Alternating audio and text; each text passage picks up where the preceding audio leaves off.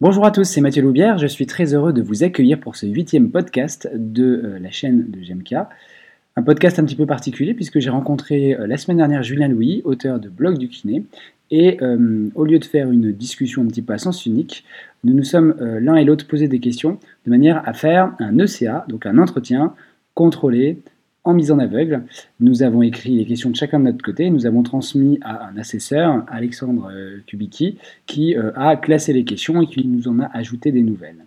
Ça parle kiné, syndicat, ordre, formation, patient, traitement et un peu de sociologie. Je vous souhaite une très bonne écoute.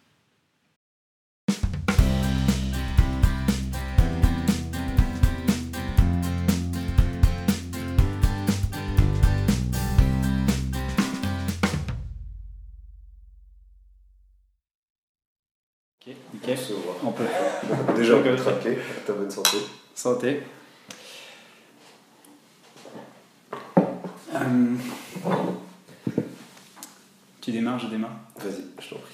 Bonjour à tous, bienvenue euh, dans ce podcast un petit peu particulier, en tout cas, ce, on peut dire cette vidéo un petit peu particulier, puisque euh, on a eu tous les deux l'idée de se faire un interview croisé un peu particulier. Est-ce que tu peux en dire un peu plus? Et oui, alors du coup, on a décidé de se poser des questions mutuelles, de faire une double interview. Par contre, c'est une interview presque en double aveugle parce qu'on n'a pas connaissance des questions que va nous poser notre, euh, notre interlocuteur et on a demandé à notre ami euh, Alexandre Kubicki de faire l'ordre des questions et dispatcher les questions pour que ça ait une petite cohérence euh, générale.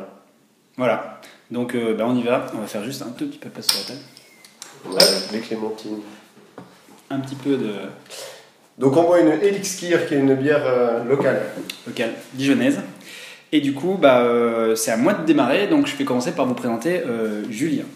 Alors, j'ai pas pris de notes, je vais essayer de le faire par cœur. Tu es kinésithérapeute depuis 2008. Oui. Tu es ostéopathe depuis 2013. Oui. Tu as fait pas mal de formations et celle où je pense pas trop me planter, tu es en train de faire Mackenzie. Oui.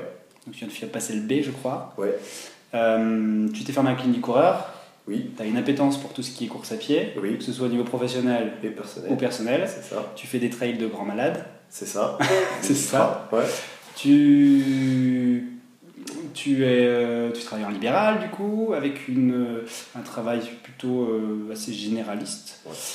Tu suis actuellement une, un Master 1 à pas.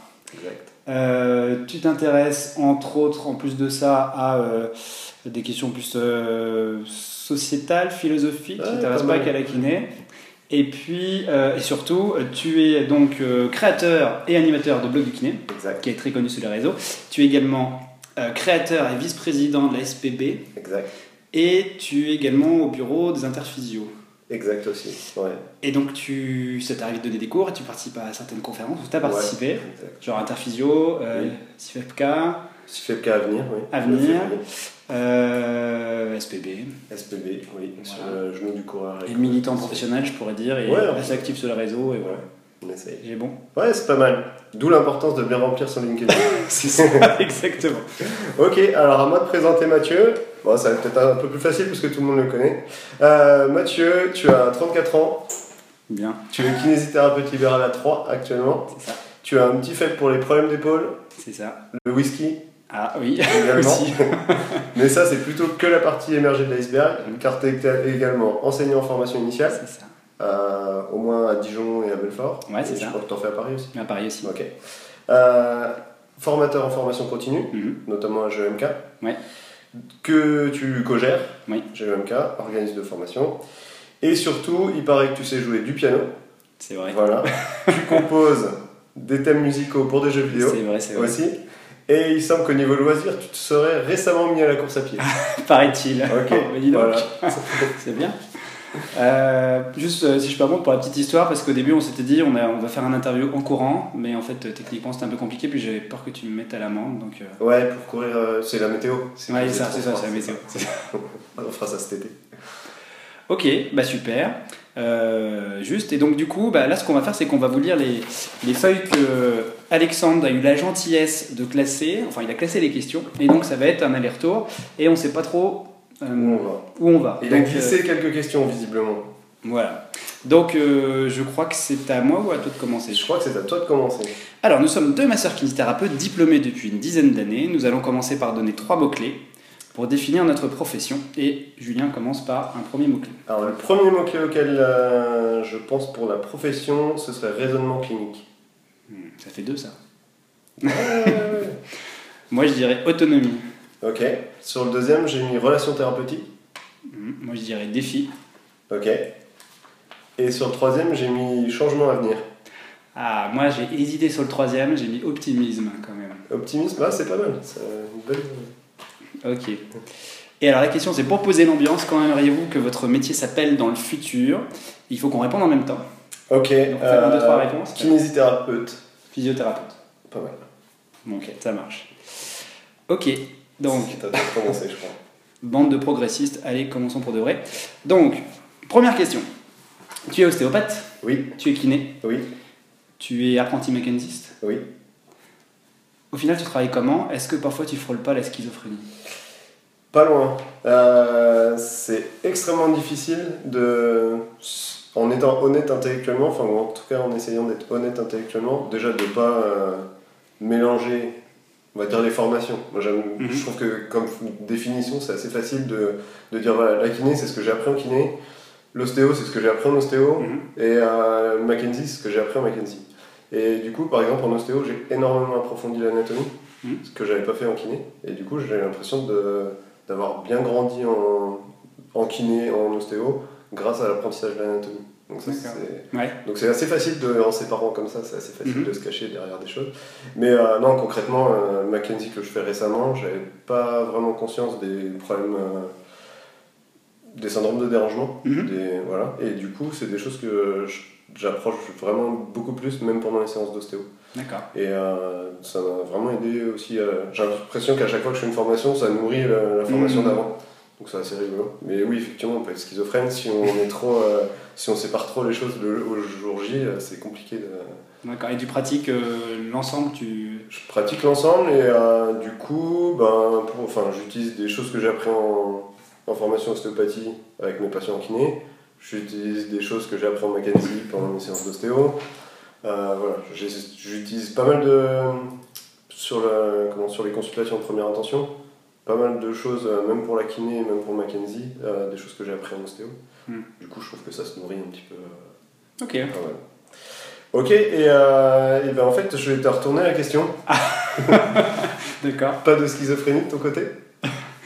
Eh ben, des fois c'est pas évident, mais euh, moi c'est marrant, j'apprends pas les choses pareilles. Euh, Peut-être que je suis un peu schizophrène, parce que ce que je fais, c'est que en fonction du patient qui m'arrive, peut-être par expérience, peut-être à tort, je vais choisir un courant. Euh, moi j'ai fait donc euh, ostéopathique, je pratique plus en fait. Euh, je travaille suivant la thérapie manuelle orthopédique concept Maitland, mais j'ai fait aussi du, du j'ai fait une thérapie manuelle plutôt axée ostéo. Et du coup, en fait, euh, je fais aussi un peu de Mackenzie, même si j'ai pas fait la formation. Voilà, j'ai lu des bouquins, puis voilà. Donc c'est pas du vrai, mais. Donc en fait, ce que je fais, c'est que quand je vois un patient arriver, j'essaie d'établir son profil, comment il répondra au traitement, et je choisis en fonction euh, comment je vais travailler, pour la simple et bonne raison que je me suis rendu compte qu'au début, j'essayais de tout mélanger. Et en fait, euh, je devenais de plus en plus mauvais, j'y arrivais pas. Donc maintenant, ce que je fais, c'est que la plupart du temps, je pars en TMO. Et par exemple, si le patient veut euh, un traitement euh, en chaîne, par exemple, bah, je suis capable de lui fournir, bien sûr, moins bien. Donc souvent, j'essaie de lui dire, vous voulez pas aller voir un, spécialiste? Mais s'il veut rester avec moi, j'essaie de me transformer en chaîniste, du coup. Donc c'est la solution psychologique que j'ai trouvée pour pouvoir tenir. ok. Donc Voilà. un peu schizophrène. Un peu quand même. Alors, question. Libéral ou salariat? Quel est ton point de vue sur la question? Euh, tu veux dire quant à mon exercice ou par rapport à l'avenir de la profession ou- Eh ben, euh, déjà par rapport à ton exercice, euh, et puis euh, pourquoi éventuellement tu as, choisi ça du coup? Ok.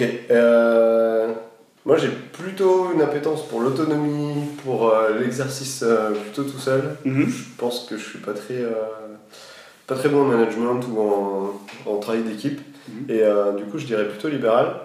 Euh, en revanche, hein, tu veux goûter bon. En revanche, euh, je suis plutôt, par rapport au salariat, au salariat ça, ça regroupe plein de choses, j'allais dire, qui relèvent un peu de l'utopie, mais je rêverais de travailler en équipe Ah pluridisciplinaire, Mhm. que le patient soit pris en charge par tout un tas de gens euh, qui sont autour. Enfin, sur le principe, c'est très bien. Et en fait, je crois que j'y vois un peu trop les mauvais côtés. Euh, le travail en équipe, euh, le fait d'être sous-payé, avec les potentiels conflits, l'état du milieu hospitalier actuellement, on parle du milieu hospitalier. Du coup, j'y vois pas mal de défauts, mais en même temps, c'est facile parce que je suis dans mon cabinet libéral et du coup, je vois ça de loin. Donc voilà un peu comment.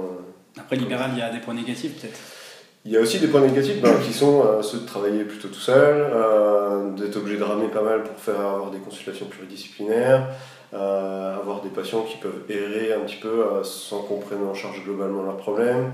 Donc ça, c'est toutes des choses qui sont des points négatifs. Les horaires de travail, mhm. les paperasses, enfin quoique je crois qu'en salariat, les paperasses, ils ont ils ont leur dose. Oui, c'est vrai aussi. Euh, on manque de, pause café avec des gâteaux le matin. C'est vrai. Euh, voilà, il y a tous ces, aspects-là du travail en équipe qui est sympa quand même. Ok. voilà. Euh, et ben pour ma part, j'avais une petite question. En fait, pour moi, c'est extrêmement important les échanges interprofessionnels. Mhm. Donc, ce qu'on fait actuellement, ça peut être des apéros entre collègues, ça peut être des conférences le soir en semaine, mhm. des choses comme ça. Et, je pense que ça contribue à l'amélioration de nos pratiques. Est-ce que toi, tu as souvent l'occasion d'échanger avec d'autres confrères en dehors du cadre de la formation? Hmm. Comment on peut faire là? Ouais, bah alors j'ai la chance euh, d'avoir euh, de bah, d'avoir GMK euh, déjà ça me permet aussi de redire que ça va être hébergé par GMK, j'ai des conflits d'intérêts, donc comme ça je l'ai placé, comme j'essaie à chaque fois de le placer.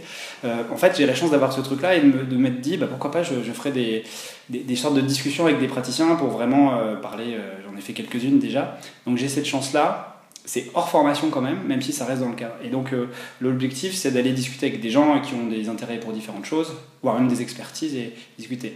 Après, j'ai quand même des amis kinés, forcément, comme toi aussi, donc je les vois en dehors. on parle un peu de on ressasse nos vieux souvenirs comme tous, euh, mais après c'est vrai qu'on discute un petit peu de la situation. Je pense, je suis privilégié dans la mesure où je croise quand même beaucoup de kinés dans la formation, euh, et quand même pas mal en dehors, mais j'ai aussi une chance, c'est que comme je fais pas que ça, je crois aussi d'autres gens, et par nos métiers. Donc euh, je te rejoins sur un truc, la communication, le partage, la publication. j'ai une question qui, qui, viendra plus sur le blog, mais ouais, je suis d'accord avec toi. Après, en dehors de, en dehors de parle quand même souvent de la même chose entre kinés. Hein. C'est vrai. Hein Donc, euh, ouais. Ok. Euh, le statut de MK, ouais. sociétalement, parce que comme j'ai vu que tu as des appétences, est-ce que tu te sens valorisé par la société? Est-ce que pour toi la société a une. Voilà, Qu'est-ce que tu penses du regard de la société sur ta profession en tant que professionnel? Bon, Je pense que sociétalement, si on parle des gens autour de nous, gens qu'on côtoie, c'est une profession, on a plutôt bonne réputation, les gens sont assez sympas avec nous, euh, très spontanément dans le relationnel, relationnel professionnel, les gens se confient assez facilement, ils sont assez détendus, donc je pense qu'on est un peu privilégié par rapport à ça.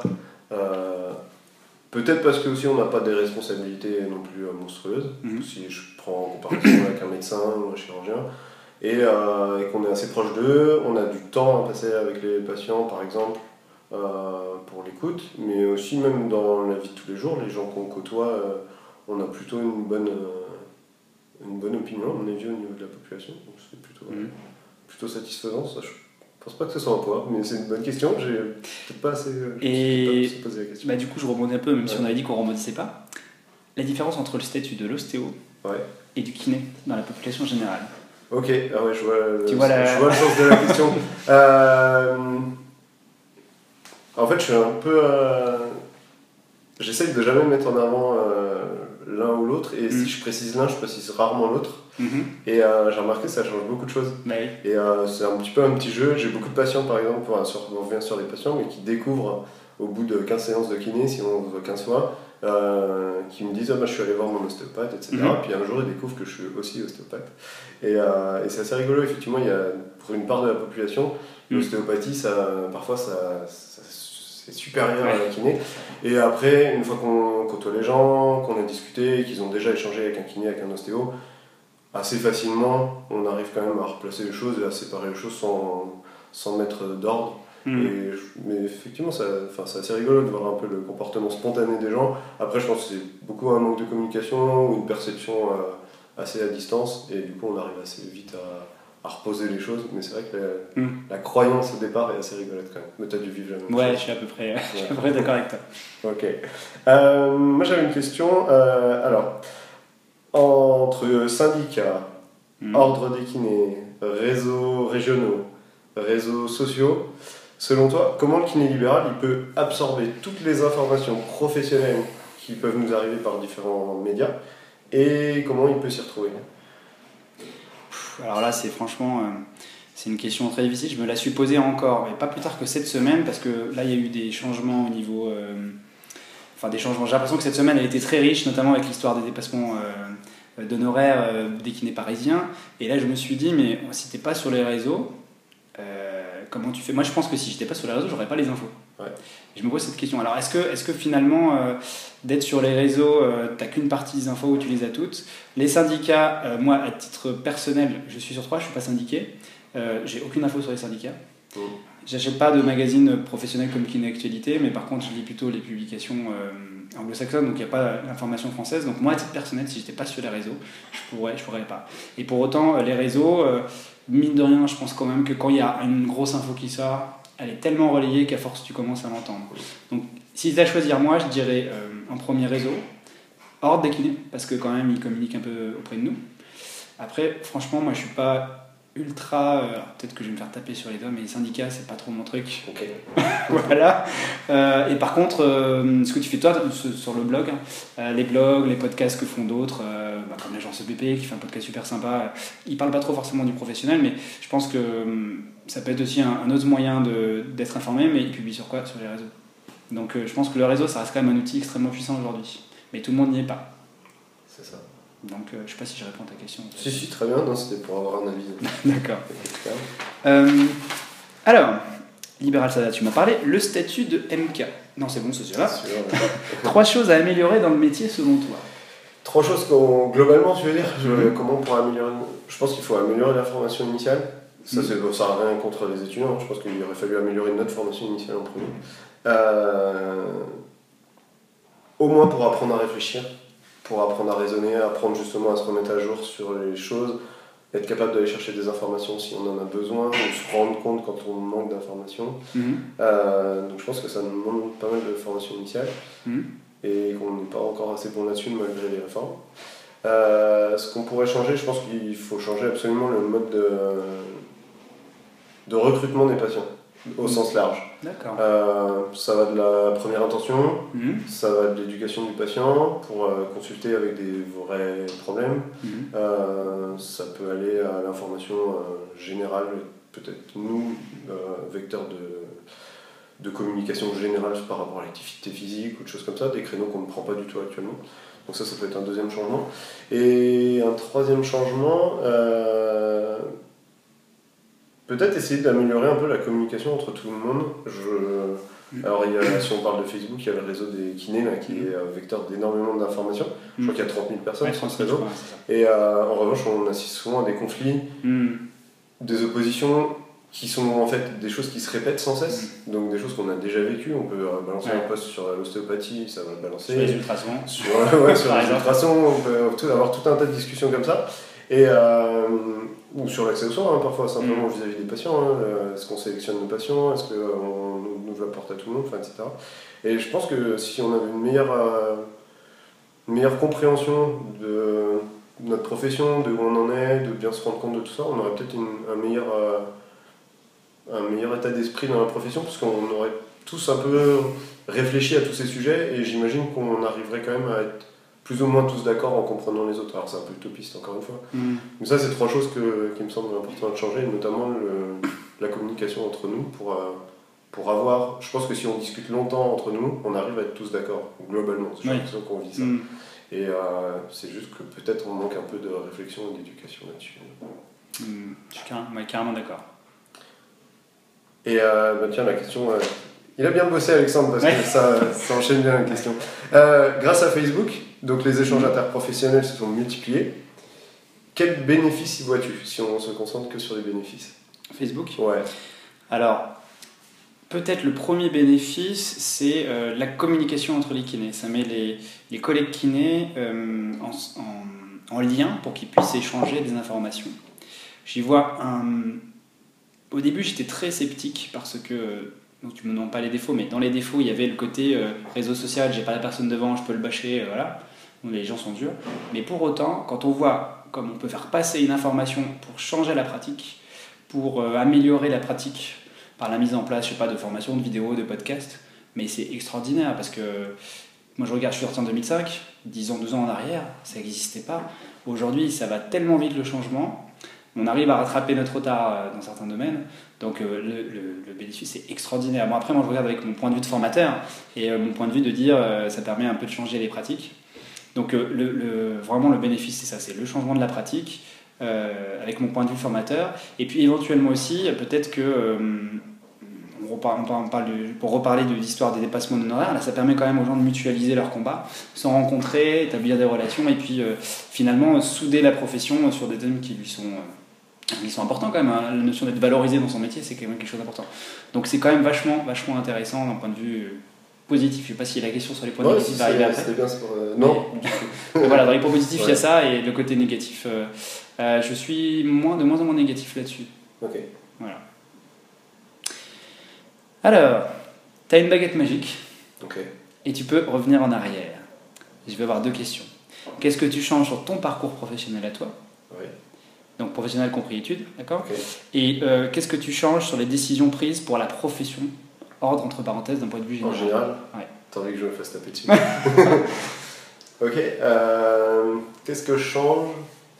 Euh, Pendant mes études, euh, si j'avais pu, j'aurais peut-être changé ma formation, vraiment. Je serais peut-être allé chercher un peu plus. Enfin, j'aurais aimé avoir accès à plus d'informations, à, plus, à une meilleure formation, tout simplement, parce que j'ai l'impression que les années suivantes, mes, ma formation initiale, j'ai découvert des pans de la profession de kiné dont j'ignorais tout simplement l'existence. Euh, si on parle de la science, mmh. euh, j'ai pas du tout été formé à la science pendant mes études. Euh, si euh, tout un tas de, de, formations qui existaient sur la TM, mmh. Euh, sur euh, éventuellement Mackenzie, sur, enfin sur l'ostéo, hein, des choses comme ça que, auxquelles j'avais pas accès. Et je pense mmh. qu'en très rapidement sur les premières années, j'aurais pu euh, un peu euh, monter les compétences mhm. sans y passer forcément beaucoup plus de temps, mais en étant bien plus euh, spécifique sur le temps investi. Et donc ça c'est une chose. Et c'était quoi ta deuxième question? Et alors, si tu as une baguette magique, tu peux revenir en, arrière sur la profession générale, ouais, sur la profession ordre y compris. Qu'est-ce que tu changerais pour toi qui paraît voilà, être un pour être un levier pour euh, éventuellement notre, notre changement ou changer maintenant pour euh, bah d'un coup un truc qui s'est passé dans l'histoire de la thérapie ah, française. l'histoire de la kiné quand on remonte aux gymnases médicaux s'il y avait un truc à changer ouais, ouais. Euh, s'il y avait un truc à changer je pense que j'aurais augmenté j'allais dire le prix des séances c'est pas vrai. Non j'aurais peut-être augmenté la durée de la formation initialement. Et c'est quelque chose, j'avais déjà réfléchi euh, pendant mes études justement de, pour avoir un meilleur bagage et s'installer directement avec de meilleures compétences. Mm. Parce que en fait, euh, en, tant que jeune diplômé, on fait pas la promotion de notre profession tout de suite. Mm. C'est-à-dire qu'on a besoin de ramer beaucoup, refaire beaucoup de mm. formations. en se rendant compte qu'on n'a pas été si bon que ça avec les patients. Mm-hmm. Et du coup, ça, je trouve que ça nous dessert un petit peu, parce que c'est aussi euh, une image qu'on donne médecins, c'est une image qu'on donne il y a aussi ça qu'on pourrait former, euh, changer la communication avec, euh, avec nos prescripteurs, si tant est qu'on aurait toujours des, des prescripteurs. Hmm. Ok. Euh, ok, c'est à moi peut-être. Ouais. Bah, ça rien à voir, mais on en a déjà un petit parlé. Moi je suis souvent effaré du manque de bienveillance entre confrères hmm. sur, sur plein de choses, que ce soit en local, entre cabinets à proximité ou, ou sur les réseaux sociaux ou entre confrères euh, au niveau ordinal. Euh, en étant moi-même parfois pas forcément toujours bienveillant, je pense. Euh, comment tu analyses ça, toi? Pourquoi Ouais. Et ouais, quand je, disais au niveau des réseaux sociaux, moi je vois. je, pense qu'il y a un premier truc, c'est que il y a un problème dans la personne qui va émettre la formation, mais un problème de la personne qui va recevoir. Je, je vais prendre un exemple, quand tu émets une information sur un, sur un patient et euh, que tu poses un questionnement sur parce que tu, tu te plantes. Il y a des gens euh, sur les réseaux sociaux, c'est le problème des réseaux, c'est quand tu n'as pas la personne en face, c'est vachement facile de fanfaronner et de se faire un peu mousser. Et je trouve que les gens sont des fois méchants parce qu'ils disent Ah, mais quoi, tu sais pas ça euh, Comment tu peux poser une question sur les ultrasons alors qu'aujourd'hui? Donc il y a le côté se faire mousser, je pense. Les réseaux sociaux posent le souci qu'on n'a pas la personne en face. Parce que quand on a les gens en face, on est quand même un ça se passe vraiment beaucoup mieux que quand on les a pas en face. Il y a ce truc-là. Et puis le deuxième truc, peut-être, c'est qu'il euh, y a aussi euh, l'inverse, c'est-à-dire des gens qui vont euh, balancer des informations qui peuvent être un peu, de manière trop brutale. La forme de communication n'est pas bonne. Et du coup, quand la personne le reçoit, elle le prend pour une agression et une, leçon de morale, tu vois. Quand quelqu'un va te balancer un truc, je sais pas moi, voilà, c'est comme ça qu'il faut faire un, machin. Moi, moi d'une façon générale, je trouve que à partir du moment où tu es trop. t'es pas dans le compromis, c'est toujours mal perçu, dans un sens ou dans l'autre. Et euh, quand on laisse pas la possibilité que. Moi j'aime bien quand quelqu'un me dit, bah, moi je ferai ça, euh, mais ça n'engage que moi, et peut-être que j'ai tort, tu vois. Enfin, ça me paraît normal. C'est jamais blanc ou noir, pour moi c'est toujours gris, tu vois. Donc je pense qu'il y a cette histoire de. Enfin, et les kinés, je trouve qu'ils sont fiers d'une manière générale. Ouais, donc il y a une histoire d'ego. Je pense, ouais. Il y a une histoire d'ego. Est-ce qu'on n'est pas frustré aussi de ne pas être en première intention et de ne pas pouvoir diagnostiquer? Du coup, ça nous frustre et du coup, on fait plein de formations pour être performant.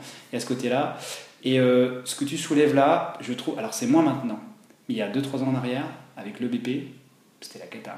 Parce qu'en gros, tu connaissais le. tu avais, un peu les, les pros EBP, mais un peu euh, extrémistes, je trouve, euh, qui étaient vachement. qui rabaissaient vachement ceux qui savaient même pas ce que c'était.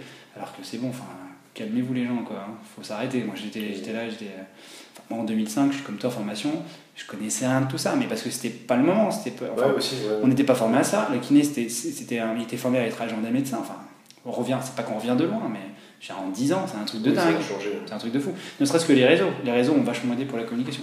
Donc pourquoi c'est malveillant? Je pense qu'il y a une histoire. Moi, je vois, je vois bien ce truc-là, l'ego. Et puis problème de communication aussi. Est-ce qu'il pourrait se retrouver dans les problèmes entre cabinets en hmm. local, euh, si c'est une histoire d'ego et, euh, et, après, pourquoi on ne comprend pas ce que fait l'ordre, qu'on ne comprend pas ce que font les syndicats Hmm. On a l'impression de ne pas être compris, euh, tu, vois, parce que... Ouais, il y, a ça, on a l'impression de ne pas être compris, et surtout il y a cette, cette espèce d'idée qui flotte, qui est... Enfin, moi j'ai l'impression, quand je discute avec les collègues, c'est que, euh, en gros, euh, ceux qui sont syndicats sont aussi à l'ordre, est-ce qu'il n'y a pas des conflits d'intérêts? Tu as l'idée de te dire, quand, quand tu quand as un rôle ordinal qui te demande du temps forcément, bah, tu es obligé de te détacher de la pratique le métier de kiné reste quand même pratique. Alors après, ils sont critiqués parce qu'ils pratiquent plus. Souvent, tu ça. Et on a le même discours avec les universitaires ou les chercheurs.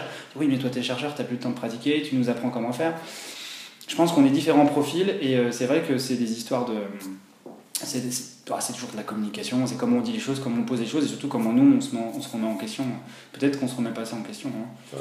quand on nous dit des trucs. Et puis il y a l'ego. Je veux dire, moi, quand je pose un truc et j'ai quelqu'un qui me rentre dedans, eh ben, je suis comme tout le monde, j'ai mon ego, ça m'énerve. du coup, j'ai envie d'y aller, tu vois. Enfin, donc après, j'ai jamais participé vraiment à de réunions syndicales publiques ou trucs comme ça. Je sais pas comment ça se passe. Je sais pas s'il y a un peu plus de bienveillance quand tu es en face de la personne.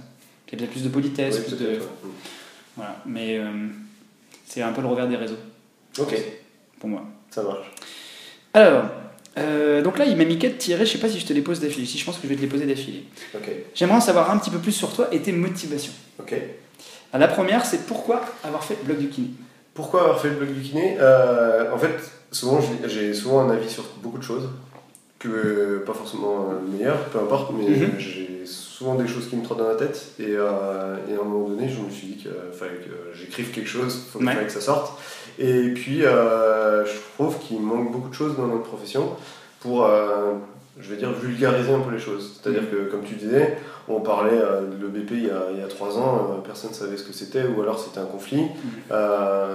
Mais du coup, c'est extrêmement difficile d'aller chercher les, connaissances auprès des gens qui savent, parce qu'il y a parfois cette posture de celui qui sait et de celui qui ne sait pas, et du coup, de passer la communication, mm. pour apprendre, il faut qu'on donne des choses dans notre langage à nous, mm. à celui qui apprend, et pas le langage de. Sinon, c'est extrêmement long. S'il faut apprendre un nouveau langage, une nouvelle langue, mm. à chaque fois, c'est euh, vraiment compliqué. Euh, et du coup, j'avais envie de parler de ça, et puis en fait, ça bah, je sais pas, je me suis lancé là-dedans sans trop de raison, mais euh, pour, euh, pour essayer de donner des, des infos, moi m'obliger à aller chercher des infos qui, qui me nourrissaient. Et donc euh, c'est parti un peu de cette idée-là. Ok. c'est quoi les interphysios? Alors les interphysios, c'est on fait c'est les 1, 2, 3 juin cette année en 2018. On fait ça avec mon ami Anthony Vander qui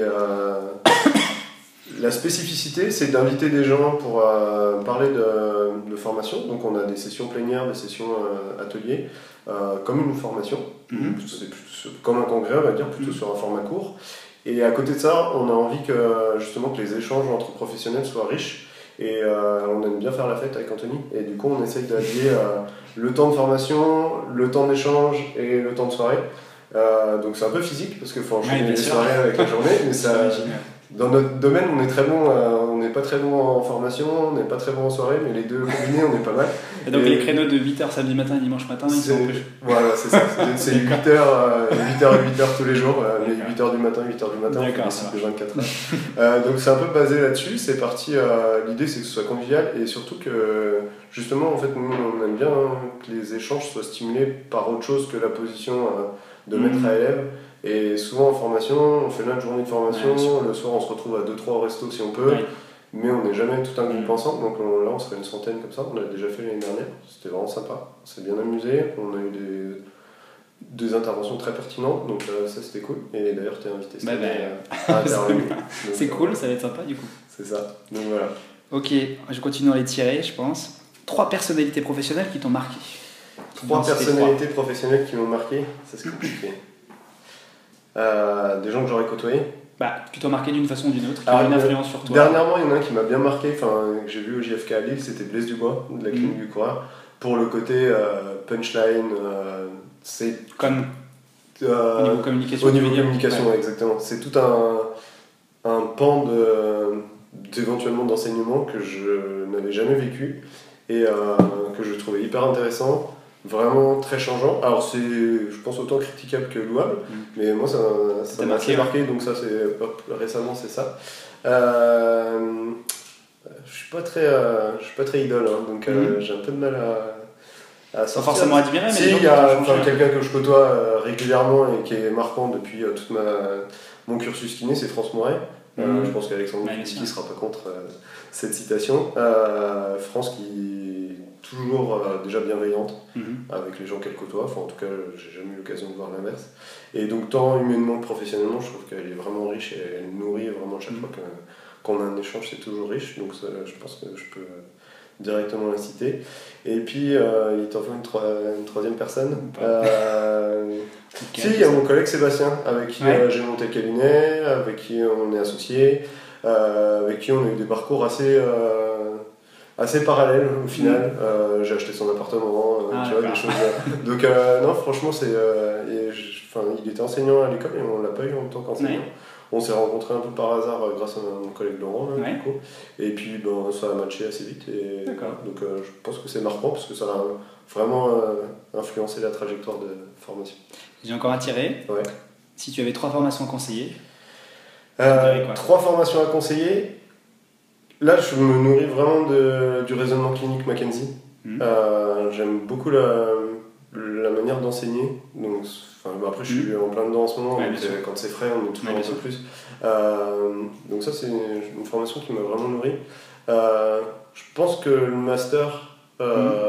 enfin, en tout cas, avec la formation que j'ai eue initialement, le master est vraiment intéressant. Pour le côté scientifique, Mhm. le côté recherche, le côté méthodo, critique, etc. Donc ça c'est intéressant. Et puis euh, moi l'ostéopathie me plaît beaucoup. Mhm. Et euh, alors du coup c'est un cursus long, c'est une autre approche que, euh, que la formation euh, kiné. Mhm. Et un autre modèle de consultation, un autre modèle de réflexion qui est pas du tout dénué de sens. Je pense que c'est en travaillant un peu les projets un peu plus philo, sociétal, etc. j'ai réussi à mieux appréhender l'ostéopathie en sortant un peu du cadre de l'enseignement.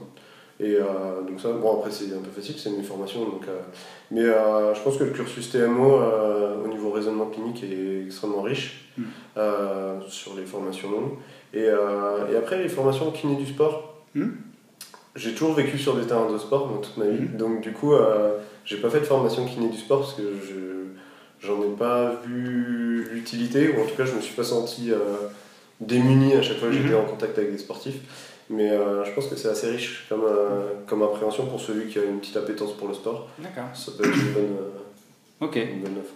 Voilà, c'est bon pour les tirer. ça marche. C'est à mon tour de creuser Ouais, je pense. Ok. Moi j'aimerais en savoir un peu plus sur ta conception de l'enseignement. Ouais. Comment est-ce que tu as vécu ton premier cours en tant qu'enseignant? Ouh là là. L'avant, très mal. Ok. Le pendant, très bien. Pour être complètement non langue de bois. Le premier enseignement que j'ai fait seul, hein, parce que assistant c'est pas pareil, Mm. t'as un backup et tout. Enseignement seul, c'était euh, à un hôpital, dans un hôpital, et euh, je devais aller enseigner les, des trucs sur l'épaule. C'était en 2007, donc j'avais que deux ans de diplôme. Donc euh, resitue, voilà, une question confiance et tout. Et alors j'avais bossé, mais comme un malade, je connaissais l'anatomie par bien mieux que je connais aujourd'hui, par cœur et tout. Et forcément, bah, quand t'as pas d'expérience, t'essaies de te blinder d'une façon. Et euh, j'arrive, j'étais au taquet. Et là, je commence à demander, voilà, est-ce que vous pouvez me citer les muscles de la coiffe des rotateurs Et là, aucune réponse. Et je fais, bon. Et là, tout de suite, mon stress, il a fait. Et j'ai déroulé, et puis c'est parti comme ça. Et, euh, et euh, aujourd'hui, j'ai la chance. euh, en fait, j'ai surtout été stressé quelques fois au début, et j'ai beaucoup de chance, c'est que j'ai pas le trac, moi. Même quand c'est des grosses conférences. Euh, je pense que c'est euh, mon cursus musical qui m'a permis ça. C'est que j'ai fait des auditions, je fais des concerts, et là, t'as. Et en fait, je pense que ça m'a aidé. J'ai un bol. En fait, quand, quand je donne cours, je m'imagine que je donne un cours à un pote. Ou à. tu vois, Comme si on dirait qu'on discutait. Ouais. Et du coup, ça me permet de me déstresser un truc de fou. Voilà. Puis donc, euh, j'étais tendu bien avant. Et puis, en fait, je me suis rendu compte que si tu parlais à des gens de manière honnête, comme à des professionnels, bah, c'est un échange. Et il n'y a pas de. Chacun, chacun va enrichir l'autre. Et dans, dans cette mesure-là, il n'y a pas à être tendu. Quoi. Tu vois, c'est ce que je me dis. Ok, bien. Selon toi, et en pratique, ça veut dire dans la vraie vie, est-ce qu'on devient enseignant par compétence ou par opportunité? Oh putain. dans la vraie vie, Ouais, comment ça se passe en vrai? Hmm, j'aime bien, euh, j'aime bien répondre oui ou non, tu vois. Ouais, ouais, Entre les deux. Opportunité, c'est évident. Parce que euh, à l'époque où j'ai eu la chance d'enseigner, c'était grâce euh, bah, à Gilles Barrette et Xavier Dufour à l'époque, euh, qui m'ont fait confiance, qui avaient aussi besoin. Donc ils m'ont donné la chance de, participer. Et j'ai, si tu veux, quand j'étais en kiné, je me suis jamais dit je finirai enseignant, même si j'ai toujours aimé. pour moi, l'enseignement, au départ, ça a été une façon de m'améliorer. Ça m'obligeait à bosser, à, travailler ma technique, à m'intéresser et tout. Et aujourd'hui encore, hein, ça laisse. Donc, Il y a vraiment un échange pour moi entre la clinique et, l'enseignement. Du coup, euh, opportunité, ça paraît être évident. Et compétence, euh, ça fait vachement présomptueux ce que je vais dire, mais j'ai l'impression, enfin des fois il y, a- des trucs que tu fais et tu te sens bien dedans. Et moi je me sens vraiment bien dans la vulgarisation, pas la vulgarisation, mais c'est-à-dire que quand, euh, quand, je reçois un cours, pour le comprendre, moi j'ai besoin de l'organiser de manière carrée. Et du coup quand j'enseigne, je sais pas comment ça se fait, mais euh, euh, pédagogiquement j'ai l'impression que c'est facile pour moi, tu vois. C'est-à-dire que j'ai toujours eu de la facilité à organiser les idées. Euh, et j'ai l'impression que je suis, dès le début, je passais pas trop trop mal, tu vois. Donc, euh, compétences, euh, certainement. Alors, de là à dire que j'ai des compétences d'enseignement, toujours. Bon, avec l'expérience, ça fait 10 ans que j'enseigne maintenant, donc ça commence. Mais opportunité, c'est évident, surtout dans notre métier. Parce qu'il n'y a, pas de forma- il y a pas de formation de formateur pour nous. C'est pour ça que je posais la question. Ok. Euh, donc tu côtoies régulièrement des étudiants, Mm. des jeunes diplômés. Mm. Que penses-tu que l'on doive leur apporter comme outil? Alors je parle euh, au niveau formation. À l'heure du numérique où on a quasi tout disponible maintenant en ligne, que Mm. ce soit sur YouTube, Bien que ce ouais. soit sur euh, des e-learning, des choses comme ça. C'est une question vachement intéressante parce que j'en parlais encore aujourd'hui, là j'ai mes cours aujourd'hui. Il y a, il y a 6-7 ans, j'étais dans une optique d'enseigner des outils. C'est-à-dire que je donnais, je, remplissais la boîte à outils des gens et aujourd'hui je fais complètement l'inverse. C'est-à-dire que ils ont des outils, je leur explique les outils, c'est pas ça qui fait un bon praticien. Moi j'en suis convaincu aujourd'hui, ce qui fait un bon praticien c'est son raisonnement clinique. C'est-à-dire quel outil, à quel moment, pourquoi, à quel dosage. Et euh, j'essaie de leur enseigner ça.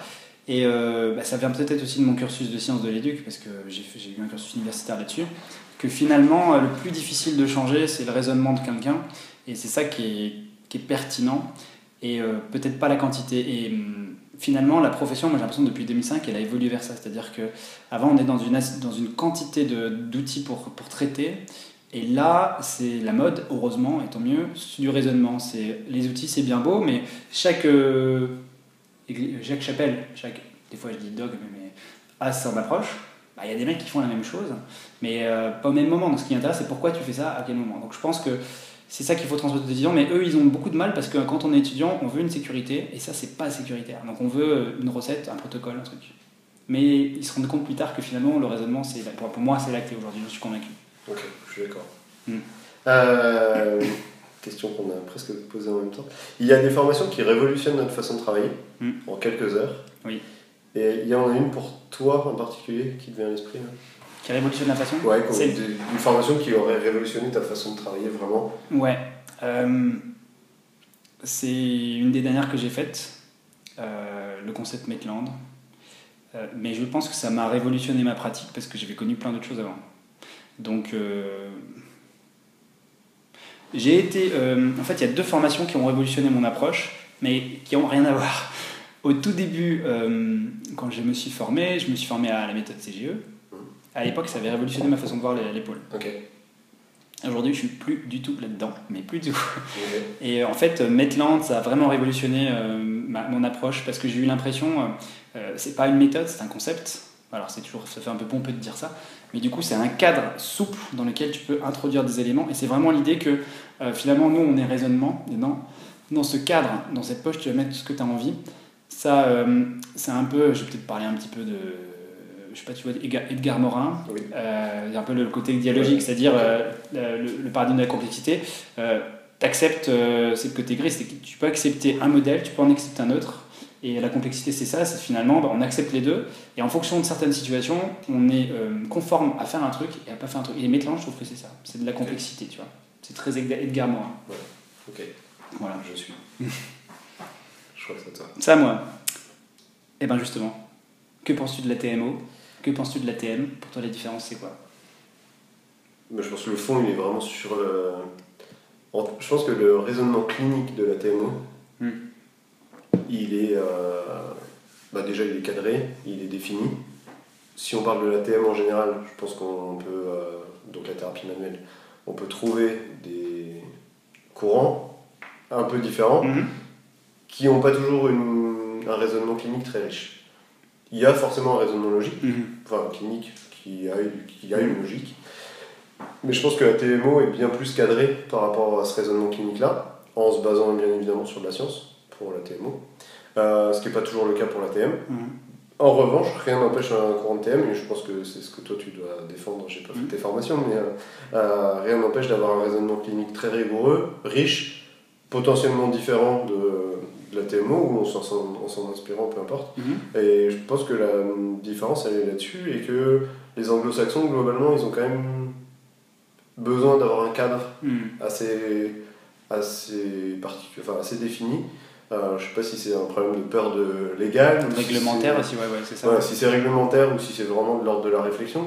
Mais il y a quand même, dans la littérature anglo-saxonne, il y a beaucoup de mecs qui ont travaillé, qui ont mhm. réfléchi et surtout qu'on produit quelque chose, c'est-à-dire qu'ils ont mis à l'épreuve leur, euh, leur théorie euh, avec la science, avec des patients, ils ont testé. Nous, on a plutôt eu tendance ces derniers temps à, à dire bon, j'ai trouvé un truc qui marchait, écoutez-moi, je vais vous l'expliquer. c'est pas, à mon avis, ça marchait bien. Euh, après, c'est les raisons pour lesquelles ça marche. Est-ce que c'est parce que mm. le mec il a, un gros charisme ou parce qu'il a une technique ou un raisonnement clinique riche? Je pense que c'est un peu des deux souvent mais on a un peu oublié de mettre à l'épreuve des autres, de confronter. Chacun garde son. Ça, c'est très ancien aussi, c'est très 20e siècle de garder son, son petit noyau de connaissances, de ne pas le divulguer autour. Mais du coup, en réfléchissant comme ça, on n'a pas enrichi vraiment la, science en général. Mhm. Pas forcément sous le format de la science, hein. des fois il suffit de publier euh, des bouquins et d'expliquer comment on réfléchit, etc. Mais ce qu'on a fait euh, au niveau français, je pense que ça tient pas beaucoup la route sur la, sur la science. Donc, euh, mhm c'est un petit peu dur. Euh, pour euh, faire Mackenzie en ce moment, je pense que Mackenzie, au départ, il, il a fait ses raisonnements cliniques dans son, mm. dans son coin.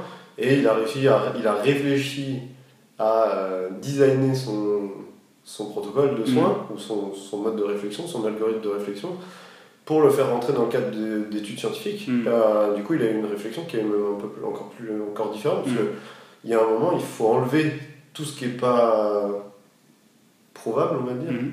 Et, euh, et, je pense qu'il a eu la, richesse de le faire. Je suis pas sûr que ce soit bien ou pas, mais tu vois, il y a un mhm. moment, je, je pense pas que ce soit, on peut pas dire de la malhonnêteté, c'est pas vrai, mhm. mais il y a un moment, tu te dis, attends, je, travaille comme ça, est-ce que je pourrais le rentrer dans un design d'article scientifique ou de, de, de, recherche scientifique? Et t'enlèves tout ce qui ne rentre pas, tu gardes que ce qui a l'air de marcher, et puis tu le testes, et là, tu en ressors quelque chose. Parce que Mackenzie, ils ont sorti euh, le phénomène de centralisation, la préférence directionnelle un petit peu, euh, et puis après, ben, le raisonnement clinique, en tout cas sur, sur le reste, mais au niveau science, c'est pas non plus. Euh, enfin, il y a d'autres courants qui marchent très bien. Donc voilà un peu la, façon dont on joue les choses. Ok. je trouve que c'est à moi. Oui. Euh, que penserais-tu que, au sujet du fait que les organismes de formation soient consultés par nos représentants pour faire évoluer les pratiques? Représentants en général. Autrement dit, est-ce que être organisme de formation, est-ce que ça a valeur d'expertise ou est-ce qu'il faut quelque chose pour chapeauter ça? Pour moi, non. Je pense pas parce que les organismes de formation sont des hommes et des femmes Mhm. avec leurs qualités et leurs défauts. Et il y a un problème, c'est l'argent. Et on a beau être, euh, comment dirais-je, même si on essaie d'être le plus objectif possible et qu'on fait pas les choses que pour l'argent, à un moment donné, on les fait forcément pour. Quand tant qu'il y a le conflit d'intérêts, pour moi, il y a forcément euh, manière biaisée. Alors après, on peut conseiller, mais on a tous des amis, on a tous des, ennemis aussi, entre guillemets, des gens qui nous aiment pas. Moi, je pense que ça peut pas être indépendant un organisme de formation. Maintenant, qu'un organisme de formation euh, établisse des liens parce qu'il a, il connaît des, des gens qui ont une compétence, une expertise dans un domaine, euh, oui, je pense. Mais euh, bah, on, on est des, des même s'il y en a qui sont assos, on est quand même des sociétés. Euh, moi, ma vie dépend de, de mon travail d'enseignement, donc euh, forcément, bah, si j'enseigne plus aujourd'hui, euh, je ferai, je ferai plus un truc que j'aime, et du coup, euh, du coup, je ne peux pas être objectif pour moi. Non, je pense pas que, Ok. je pense pas. Tu penses toi? Non, euh, ouais, la question c'est surtout est-ce que tu penses que tu aurais notion à être chapeauté par une- un organisme professionnel Enfin, extra. Tu vois ce que je veux dire Est-ce que, est que l'ordre des kinés ou un syndicat ou un, ou un collège de, de professionnels ou est-ce que la HAS Ouais. devrait euh, te dire si ta formation. Ah bah ça, ça, ce serait avec plaisir, mais si elle, pas, si, elle est, tu vois si elle est indépendante. C'est ça. Le problème, c'est que Ouais. s'il y a à l'ordre quelqu'un euh, qui, même pas moi, ça, à personnel ou euh, ailleurs, et ben du coup, comment je pourrais avoir confiance en cette instance? Ok. Mais c'est un peu le problème de l'être humain, non? Ouais, ouais. Il me semble. Je comprends, non, mais c'est une bonne. Euh, moi, j'ai plus qu'une question. euh, non, j'ai encore des questions. Euh, c'est quoi ta prochaine formation? C'est quoi ma prochaine formation? Et ben ça va être, euh, je pense, la partie D Mackenzie. Partie D ou C? J'ai fait ABC. Ah d'accord, En fait, j'ai fait A, donc c'est les lombaires. Euh, j'ai fait C, c'est le perfectionnement lombaire et Ah, d'accord, euh, membrane. Là, je viens de faire B, c'est cervical thoracique. Et du coup, l'idée c'est de faire la partie D derrière. Je pense que ça peut être la prochaine. Euh, je réfléchis hein, parce que je me suis Mm. pas inscrit à un truc entre temps. Ouais. je crois que je me suis inscrit au congrès Mackenzie euh, la prochaine fois, mais non, j'ai pas de formation à venir. Euh, donc voilà, et après, bah, faut, je suis en plein master là, donc euh, Ouais. mon finir ça. Finir, je suis en master 1 là, donc du coup, il faudra faire un master 2 derrière. Ouais. Donc j'en suis là, donc euh, la prochaine formation, ça va reculer un peu fin 2018 ou euh, Ok, sur 2019, mais euh, il y aura des choses à venir. Quoi. ça marche. Ok, et moi j'ai encore quelques questions sur la formation. Ouais, bien sûr. Euh, est-ce qu'en tant qu'enseignant en formation continue, euh, enfin en tant qu'enseignant, est-ce que retires-tu à titre personnel des échanges que tu as avec tes confrères que tu formes? Personnel ou professionnel? À titre personnel Est-ce que les échanges que tu as dans le cadre de ta formation, qu'est-ce que tu Euh, en retires à titre personnel? Ex- extrêmement riche, extrêmement intéressant. J'estime que je suis quelqu'un qui a vraiment beaucoup de chance, énormément de chance, parce que je rencontre plein de gens différents dans mon activité professionnelle. Et le fait de rencontrer d'autres gens formés, ça permet déjà de ne pas se regarder le nombril, euh, de, se rendre compte de- des problématiques. Et je pense qu'en tant que formateur en formation continue, euh, on a de cette chance d'avoir un petit panorama de ce que peut être le professionnel, de, de, problématiques et surtout de, voilà, ça me permet aussi à titre personnel de me dire mais putain mais j'ai trop de bol quoi ça se passe bien je suis heureux dans ma vie je suis heureux dans mon boulot euh, j'ai- je fais des choses que j'aime euh, pourvu que ça dure ouais. bah, donc ouais voilà c'est ça Ok, j'en tire quand même beaucoup de choses ça marche. Euh, après, je vais parler un peu euh, avenir. Le, au niveau du. On a de plus en plus de e-learning dans les- nos professions. Mm. Euh, Est-ce que notre profession est essentiellement pratique? Mm. Est-ce que tu penses que c'est un moyen d'avenir pour la formation? Je suis- j'ai jamais été hyper e-learning parce que je trouve que c'est vrai que le côté pratique, euh, le côté de pas être, de, pas être, avoir accès à un, intervenant, c'est compliqué. Après, si c'est pour enseigner une quantité de connaissances, pourquoi pas, tu vois. Euh, en l'occurrence, là, je fais en ce moment un DU, une méthodologie clinique. Là, c'est intéressant parce que tu peux accumuler rapidement un grand nombre de connaissances, mais le rapport humain, le contact humain, l'expertise de quelqu'un, je pense que ça se pa- passe pas par vidéo. Moi, j'ai déjà fait même des formations e-learning euh, moi-même, et c'est vrai que je suis pas forcément convaincu. Il y a aussi un truc dans l'e-learning euh, que moi qui me qui m'ennuie un petit peu, c'est que tu fais une formation à l'instant T, deux ans après, elle est caduque parce qu'il y a des trucs qui ont changé. Et là, tu te retrouves comme un idiot parce que les gens ont cette image-là que tu avais il y a un an et tu te dis, mais putain, mais ça a changé, je suis plus trop d'accord. Ce qui arrivé avec une formation sur le bilan de l'épaule, par exemple. euh, parce qu'il y a une, une grosse remise en question des tests cliniques, par exemple. Et euh, quand je fais une formation de bilan sur l'épaule avec les tests cliniques, que je les montre, tu as toujours cette idée de te dire, mais aujourd'hui, je montre un truc, je pense que c'est vrai, mais c'est pas vrai, c'est vérisimilaire. La vé- vérisimilarité, c'est que c'est la vérité à un instant T. Et Ouais. du coup, euh, j'ai toujours ce truc de me dire, euh, si c'est bloqué dans le marbre, si c'est en vidéo, et ben, punaise, dix ans après, euh, ce sera faux, quoi. Donc, il y a ce côté aussi, le fait que la connaissance soit bloquée, verrouillée et qu'elle puisse pas évoluer. Ok. Et par contre, toi, je suis d'accord avec toi, enfin, je pense, je dis jamais, tu m'as pas donné ton avis, mais Ouais, non, moi je sais pas. c'est- Le côté pratique. question, c'est pas innocent. le côté pratique, c'est, et surtout le côté contact, Ouais. plus que la pratique.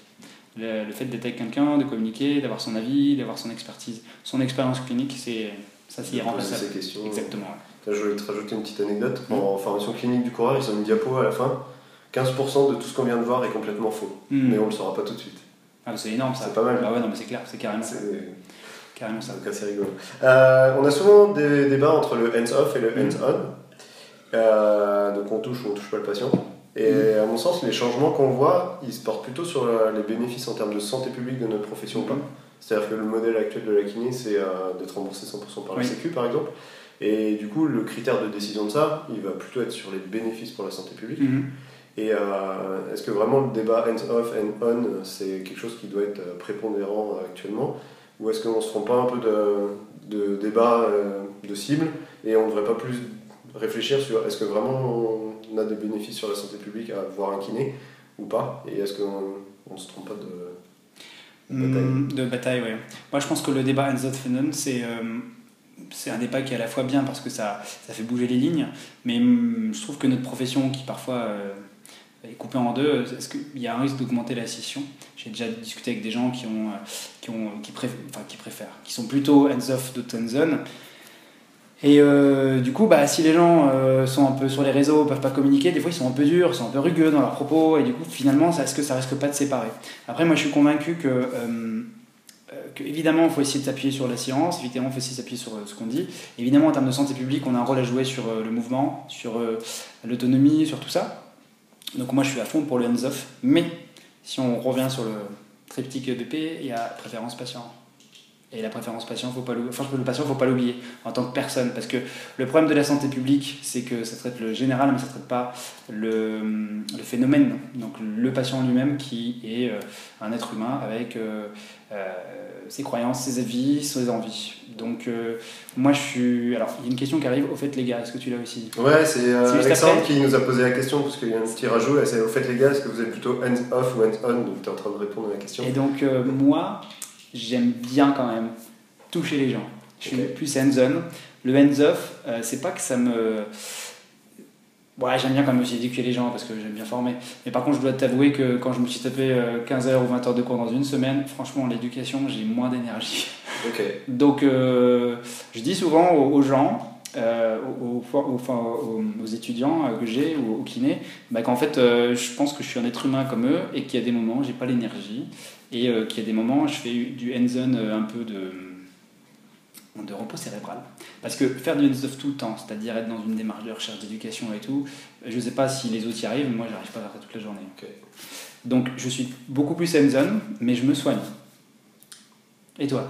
Et ben, moi, je vais partager ça. Je suis euh, très hands-on, mais le, tous ces débats actuellement sur le hands-off, ça a extrêmement nourri ma, ma façon de travailler, Ouais. ma réflexion, parce que du coup, j'essaie d'apprendre à prendre du recul sur Mhm. euh, ce que je passe comme information au patient Bien sûr. et d'être très attentif au, euh, à ce que ça peut engendrer en dehors de l'effet. Alors, ça fait bientôt 10 ans que je bosse. Du coup, on a des effets un peu attendus de temps en temps sur des Mhm. séances qu'on fait.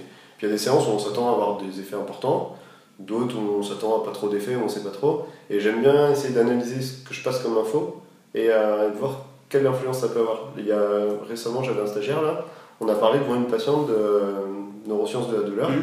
Et donc euh, j'ai expliqué et le stagiaire, on a parlé vraiment Mhm. euh, de douleur. Et la patiente euh, a, entendu tout ça et on a volontairement parlé avec des mots qu'elle pouvait comprendre. Euh, du coup, j'ai fait les mêmes séances que d'habitude. Elle est revenue euh, mardi et elle m'a dit moi, Je sais pas ce qu'il y a, mais franchement, Ah ouais, mon dos ça va marrant, vachement ça. mieux. c'est énorme. C'est Ouais. drôle. Je ne pourrais jamais savoir si c'est Mm. vraiment ça fait, si, euh, si- enfin, peu importe. Mais en tout cas, dans le timing, Mm. on trouve, enfin, il y a quelque chose qui converge, qui est le. Ça me fait penser à une anecdote. euh, moi, quand je quand j'ai des stagiaires, que je prends des patients, que le stagiaire regarde et que je lui explique ce que je fais, mais mes résultats de séance, c'est un truc de fou. T'as des plus meilleurs résultats. Je pense qu'il y a deux raisons. La première, c'est que toi, tu te poses plus des questions, donc tu verbalises ce que tu cherches. Et aussi parce que le patient, il est là, il voit que tu es un étudiant, il voit que tu es en posture de. D'enseignement. Ouais, voilà, et d'enseignement, là, il- ouais. voilà. Et tu as les effets de contexte qui sont plus hauts. Ah, c'est ça. Euh, ouais, mais je suis, je suis assez d'accord avec toi euh, qu'il faut. euh, que, que of nous nourrit, mais il faut pas quand même oublier. Ça permet aussi, ouais, sur lequel je voulais en rajouter, ça permet aussi de temps en temps de prendre un peu de recul sur nous et de dire, ben, en fait, calme-toi Mathieu, euh, t'es pas si bon que ça, et euh, tu vois que des fois, même sans toucher le patient, il va mieux, et c'est même encore mieux des fois quand tu le touches pas. Oui, c'est ça. Donc, euh, les pieds un peu sur terre, de temps en temps, fait du bien. Oui. Tu vois, moi, je le vois aussi comme ça, tu vois. ouais. Parce que tu as le sacro-saint de. de- euh, moi j'ai fait ostéo, je sais pas quelle école tu as fait, mais euh, en ostéo, c'est t'as le, t'as le, le- le- le pouvoir sacré du, du praticien qui sent bien et qui est super fort, et tu t'améliores avec l'expérience que tu as. Mais on peut très bien être peut-être moins bon techniquement, mais mieux soigner les gens. Ouais, ça. Et puis des fois, peut-être euh, rien faire, c'est mieux. Ouais, tout aussi. simplement. Je crois que c'est Aussi. Chachko qui dit ça. Less is more, Ouais. il me semble. Euh, c'est à toi, je crois, peut-être Euh, alors oui, j'en ai une. Trois mots Ouais. du 1 pour définir l'avenir de la kiné. Pour définir l'avenir de la kiné, euh, on va essayer de tenter première intention. Mhm. Euh, je pense qu'il va vraiment y avoir de grosses révolutions. Et un troisième mot. Je crois que je l'ai pas comme ça. là. Ouais. Un peu dur hein, quand même. L'avenir de évident, kiné. hein, Alors, en je général, c'est une vraie question. euh, Ouais. J'ai du mal à imaginer ce que peut devenir. Enfin, je suis pas forcément. Dans 20 ans, la Je suis profession pas toujours très optimiste en fait. Et euh, du coup, dans Révolution, il- je pense qu'il y a pas mal de choses qui vont s'effondrer. Et si je fais un petit. Je, je vais balancer un truc, je vais me faire détester. Euh, C'est pas grave. je proposerais peut-être qu'il y aura un nombre important de diminution du nombre de kinés en France dans Ouais. les 20 ans. Vraiment de manière. Je sais pas comment ça peut se passer, comment ça Mm. va se passer. Il va peut-être y avoir une scission dans la profession, je sais pas.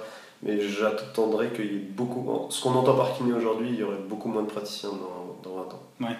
C'est un pari, mais euh, Peut-être que ce qui s'est passé cette semaine pourrait. peut Par exemple. nourrir un petit peu ça. Euh, T'es un peu branché technologie? Oui. Ouais. Pas autant que toi. Peut-être que si. Euh, tu suis un peu les progressions des algorithmes, de l'intelligence artificielle? Ouais. ouais, ouais. Ok. Et euh, moi, je me plais à penser que ça nous permettra de prendre des décisions thérapeutiques Mm. prochaines meilleures que l'humain. Mm. Qu'est-ce que t'en penses? Je reste. euh, je reste quand même. je- je- je- Tu sais, il y a le. Moi, j'ai la notion de risque d'erreur de l'être humain, je trouve ça vachement bien. Et du coup, euh, je trouve que quand c'est une machine et que c'est trop parfait, moi, ça me va pas. Ok. du coup. Et je pense que nos rapports du c'est une question philosophique que tu me poses un peu là, quand même. Ouais, mais si- Ça peut être- statistiquement, si, on, si l'humain se trompe plus que la machine. Ah, si c'est une question. bêtement. Mais le truc, c'est que peut-être que la machine, euh, elle a pas, elle n'arrive pas à capter tout, tout ce que tout ce qu'est une personne. Ses idées, ses sentiments. Euh, peut-être que lorsque tu es face à une machine, tu vas dire les choses plus différemment. Peut-être que l'humain, l'être humain capte euh, des signaux non verbaux que la machine ne peut pas voir, tu vois. Mm. Euh, mais après, c'est un terrain un peu glissant parce que est-ce que vraiment le non verbal, euh, je sais pas. Je suis pas complètement. Moi, je pense que quand même l'être humain, il faut toujours qu'il reste disponible. Je sais pas s'il y a d'autres champs. J'ai pas d'exemple en tête, mais il y a peut-être des champs où on a voulu remplacer. l'être humain par des machines et en fait on est revenu un peu en arrière. Si dans le secteur automobi- automobile il n'y a pas eu des choses comme ça ou- pour quand même que- qu'il y ait un libre arbitre et que ça reste quand même. euh, tu vois, j'ai pas envie d'un Terminator, tu vois. Oui, Où, euh, finalement euh, Skynet prend le Ouais. contrôle de la planète et les êtres humains finissent des. enfin bon, bref. Donc euh, non, moi je suis pas. C'est un progrès d'être aidé, mais j'aimerais bien quand même que le praticien il ait le dernier mot. Je sais qu'à l'hôpital maintenant ils font des pas des opérations ou des triages qui sont faits par des machines. Euh, Justement, bah, il y a des expériences. Après, si le taux d'erreur est moins important, c'est sûr que c'est. Les statistiques, elles sont en faveur de ça. Après, il faut savoir ce qu'on vise. Et puis, euh, tu- enfin, moi je me dis toujours, tu as le 99,9% de pas se tromper, Mm. et le 0,1%, j'ai- j'ai toujours- j'utilise toujours cet exemple, c'est une courbe de Gauss. Hein. Donc d'un côté, tu as le mec qui gagne au loto, et de l'autre côté, tu as le mec qui a vraiment pas de cul, pas de bol, machin, et qui passe entre les. J'ai eu des patients comme ça qui passent entre les, euh, entre les, les mailles du filet et bah, ça va arranger tout le monde, mais t'as toujours un mec qui va décéder. Quoi. Ça. Donc, euh, non, c'est rien. Tu en as encore? Euh, ouais, l'accès direct. Ouais. Qu'est-ce que t'en penses? Alors l'accès direct, je pense que c'est une excellente chose. Je pense que la formation en musculo-squelettique des médecins, elle est très sincèrement insuffisante. Du coup, on a notre carte à jouer là-dessus. En revanche, je pense que notre formation pour l'accès direct est insuffisante. Euh, la détection des drapeaux rouges, la détection de tout un tas de problèmes de réorientation. Je suis pas sûr qu'on soit formé pour ça. Je m'interroge beaucoup sur le risque réel de ça. Mm. Parce qu'un médecin moins bien formé, est-ce que, euh, est-ce qu'il y a réellement des vraies conséquences pour, pour la santé publique ou pour le patient si on n'est pas très bien formé au triage? Est-ce qu'il n'y a pas un moment donné où le patient il va quand même aller tout seul aux urgences et Mm. Est-ce qu'il y a vraiment une grosse conséquence? Donc je, je suis en train de m'interroger beaucoup là-dessus. En revanche, je pense qu'on doit vraiment augmenter notre niveau de, de formation euh, par rapport à ça. Et que peut-être actuellement on pas capable, notre profession n'est pas assez mature pour ça. Euh, mais comme tu disais tout à l'heure, on rattrape pas mal notre retard euh, actuellement. Donc peut-être qu'assez rapidement on pourra voir ça. Euh, je crois qu'il y a pas mal de gens qui bossent pour. Euh, après, le modèle éco- économique, il n'est pas forcément en notre faveur pour ça, même si certains essaieront de prouver qu'on fait des économies Mm. en faisant ça. À voir. Je suis pas certain qu'on ait changé grand chose avec euh, l'ostéopathie, euh, le nombre d'ostéopathes qui a explosé. Mm. On n'a pas vraiment impacté la santé publique. Je crois pas qu'on ait moins de lombalgie depuis, depuis les dix dernières années. Par contre, ça coûte peut-être moins cher les sécu. C'est moins remboursé par la Sécu, Mm. donc c'est moins cher. Mais du coup, est-ce que si on a le droit à la première intention, est-ce que c'est, ça peut être pas une solution de faire une première intention euh, payante Mm. par le patient? Ouais. Je suis pas sûr que la Sécu soit d'accord avec ça, parce qu'il y a un problème d'accessibilité aux soins. Tout le monde le droit de se soigner. Donc, euh, pour moi, ça reste encore une vraie question. Je suis pas sûr qu'on soit bien mature pour ça. Il y a des gens qui travaillent beaucoup dessus, mais j'aimerais bien savoir si on prend la mesure de toutes les conséquences que ça peut avoir, dans le bien et dans le mal, hein, euh, dans les deux. Mais euh, c'est une réelle bonne question, je pense, de, à soulever. Il faut y travailler fortement. Je pense qu'il n'y a pas assez de travail de fond dessus. Mm. Ah, justement, faire, faire une petite pub pour OMT, euh, OMT France organise un congrès, ça va être en février ou en mars, je crois, à Bordeaux. C'est ça ou Toulouse? Bon, Je sais plus. Sur l'accès direct, justement. Et puis il y a des formations sur l'accès direct en France maintenant. euh, donc, euh, mais c'est une vraie question. Moi, je, je me dis, il y a aussi des kinés qui veulent pas l'accès direct. Parce que c'est plus de risques, plus d'investissement et euh, du coup, euh, C'est ça. Plus d'assurance. c'est clair, c'est sûr. Mais après, ouais. Ok, comment tu vois l'évolution de nos champs de compétences en termes de prise en charge euh, par la Sécu à l'avenir? Par la Sécu? Ouais. Je pense que la Sécu va se désengager progressivement parce que ça coûte euh, cher. Je pense que la Sécu euh, bah, va chercher à faire des économies, comme dans tous les champs, bien évidemment. Ce qui est, à mon sens, pas si mal que ça. Euh, si ça se fait.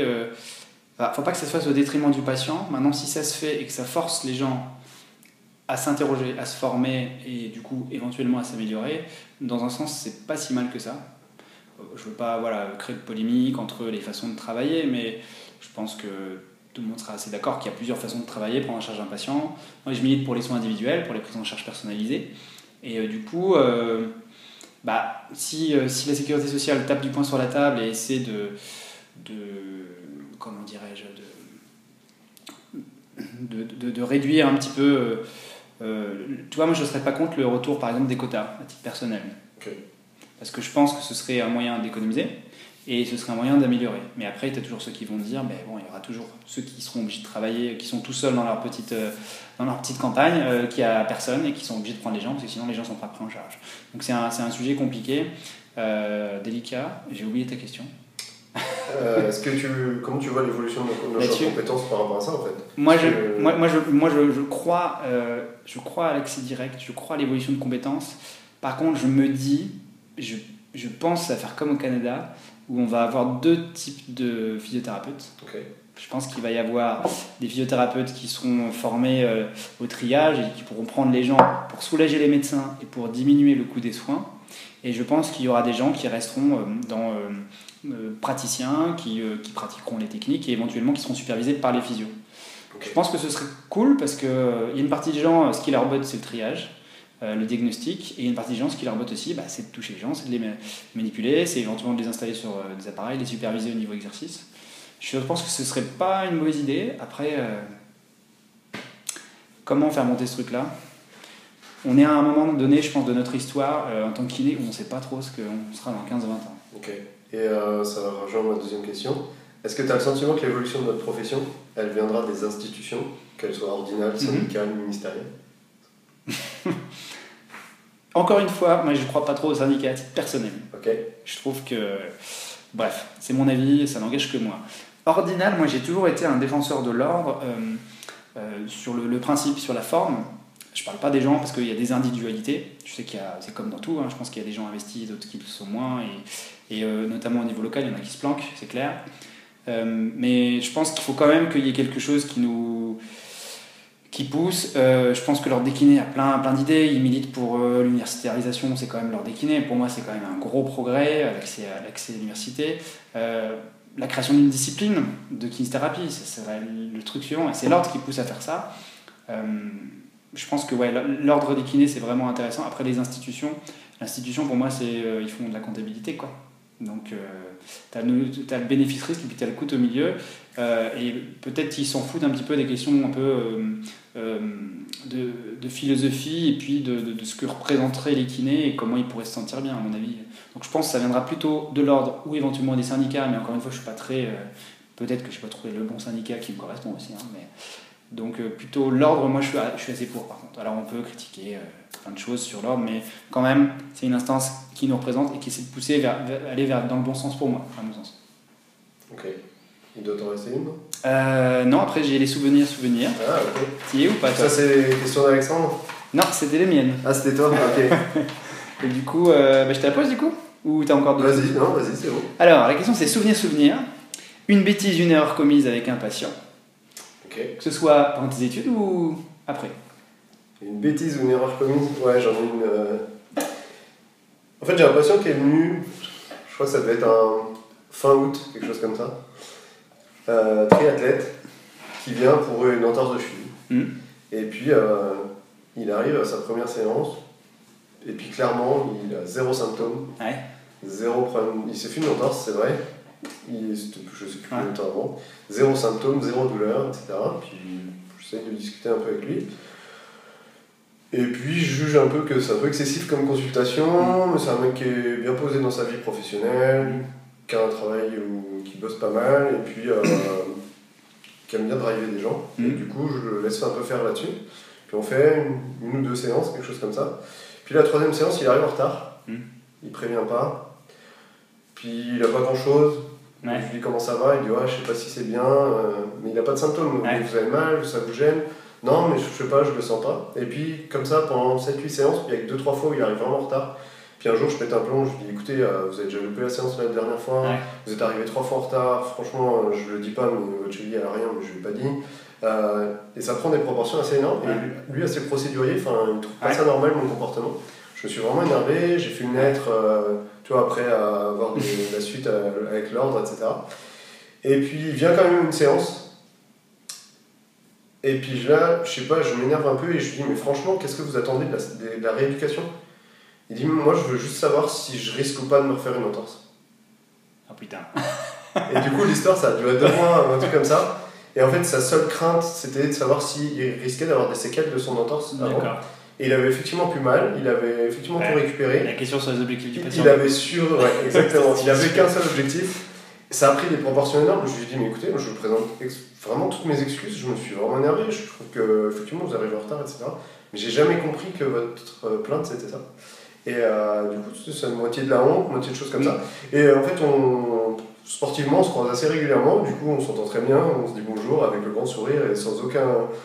Ni lui ni moi tenons rigueur de tout ça. Et ça n'a même pas été conflictuel. Au final, ça n'a jamais été conflictuel à, partir du moment où, je me suis rendu compte de ça. Et du coup, c'était une belle bêtise erreur tu vois, de débutant. Enfin, de débutant. Oui. C'était il y a pas longtemps. Hein. Qui arriver même, voilà. Ça devait être il y a 3 ans. Hein. Donc, euh, j'avais 6 ans de, de recul. Mm. Et toi?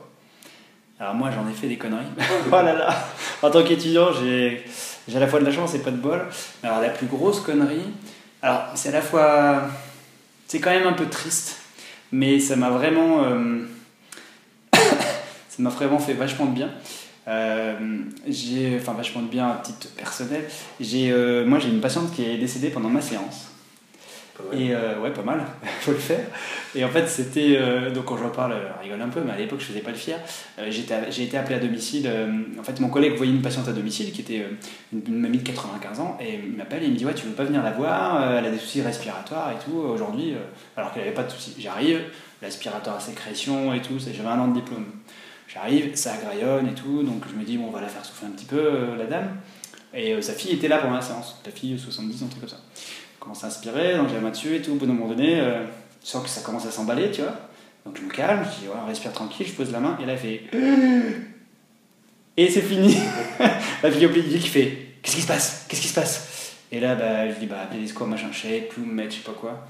Ce qui m'a un peu sauvé la vie, plus ou moins, c'est que l'infirmière arrive et dit à la fille, où je vous ai dit qu'elle passerait pas la journée, votre maman. Et je me barre. Euh, donc j'arrive dans ma voiture, forcément, moi j'étais vraiment pas bien. euh, Tu t'es barré après l'arrivée des secours ah bah non, non, non, enfin, Ah oui. que j'étais, tu vois. Ouais, je m'en vais et tout. J'arrive au cabinet, euh, j'étais, j'en ai, j'en ai pleuré et tout. Et là, j'arrive et je dis, putain, je suis parti sans rien. Ok. Depuis toi, Ouais. je retourne à la maison.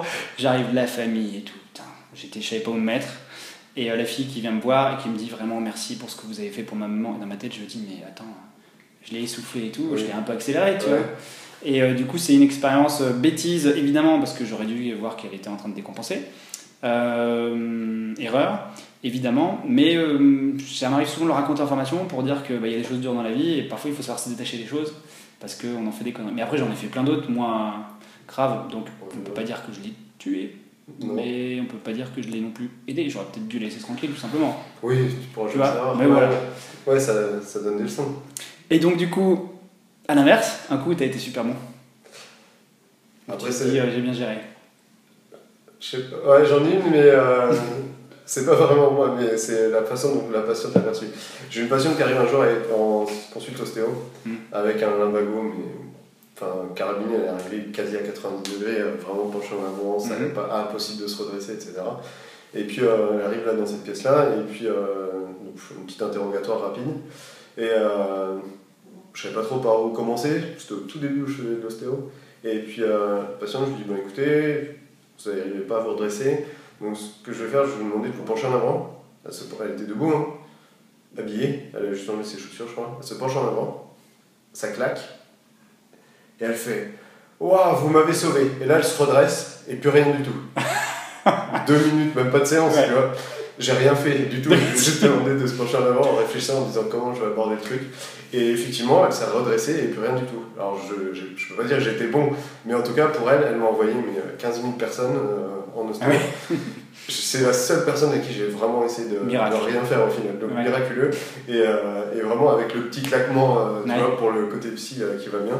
Et du coup, effectivement, elle s'est redressée devant moi alors qu'elle était rentrée en ne pouvant pas se redresser. Donc je pense que c'était l'histoire naturelle Ouais. de la maladie.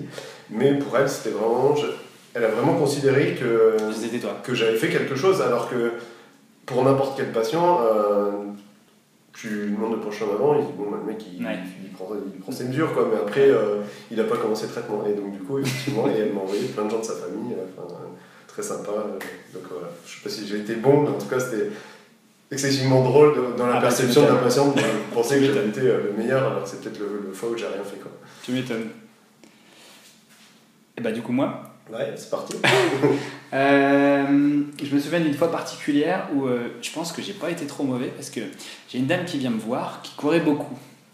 Et euh, elle était, euh, c'était limite d'avoir mal un petit peu au genou en courant. Elle avait passé une radio, elle avait vu, enfin une IRM, elle avait vu cartilage patellaire fissuré en deux. Donc le médecin lui dit bon bah on arrête la course. Elle va voir un spécialiste, le mec lui fait euh, 50 ans. Bah écoutez, il faut s'arrêter de courir. Euh, vous ne pourrez plus cour- recourir de toute façon. Et si vous ne vous arrêtez pas, ce sera la prothèse. Et donc, elle, traîne 2-3 mois. Et moi, je la vois. Elle vient me voir. euh, elle avait été conseillée. Et euh, du coup, bah, elle m'explique sa situation. Et moi, je lui dit, vous savez quoi? Je vous fais rien du tout. Vous allez courir ce soir. Et elle m'a dit, comment ça, je vais aller courir? Et je lui ai dit, mais vous savez, on se fie jamais à l'imagerie. Donc aujourd'hui, moi, je prends le pari de ne pas vous toucher. J'avais vu qu'il y avait vraiment un côté euh, psychosocial, vraiment un impact lourd. Et quand je lui ai dit, euh, vous pouvez les courir, j'ai senti qu'il y a eu, genre, t'as l'impression que je lui avais enlevé décroché 10 le truc. une Ah tonne, tu vois. Elle a dit ok. Et je lui ai dit, je vous donne un rendez-vous la semaine prochaine. Elle part, elle revient, plus de douleur. Parfait. Elle m'a dit, elle m'a dit, ah vous êtes incroyable et tout. J'ai dit, mais en fait, je vous ai rien fait. Et là, je me suis dit, t'as été bon parce que le danger, ça aurait été, enfin, le danger pour, pour elle, avec tous les, tous les drapeaux jaunes qu'elle avait et tout, je me suis dit, euh, si tu la, enfin, à l'époque, je me suis dit, si tu la touches, tu vas créer des croyances. Et, Ouais. et euh, j'ai eu, je me suis senti, enfin, je pense que j'étais suffisamment fort pour pas la toucher avec son cadre et son contexte et pour dire, bah non, allez-y, euh, je vous donne l'autorisation, il n'y a pas de souci, allez-y. Et donc, euh, voilà, je pense que j'étais pas trop mal. Bien joué. Ouais, t'aurais pu imaginer prendre. euh, Ouais, au moins, dire, allez, au moins aller lui patouiller du ensemble et tout. Puis au final, t'étais foutu. quoi. Non. Après, elle serait revenue avec une douleur, je pense que j'aurais. Voilà. J'aurais, j'aurais touché, mais j'ai décidé de ne pas la toucher. Donc je dis que c'est marrant, je te dis je suis pas très hands-off et je te donne un seul. final, le bon exemple, c'est quand on touche pas les passeurs. Là où on était le meilleur, c'est quand on les a pas touchés. Exactement. Ok, super. Et ben, c'était vraiment très agréable. Fini ta. Dernière.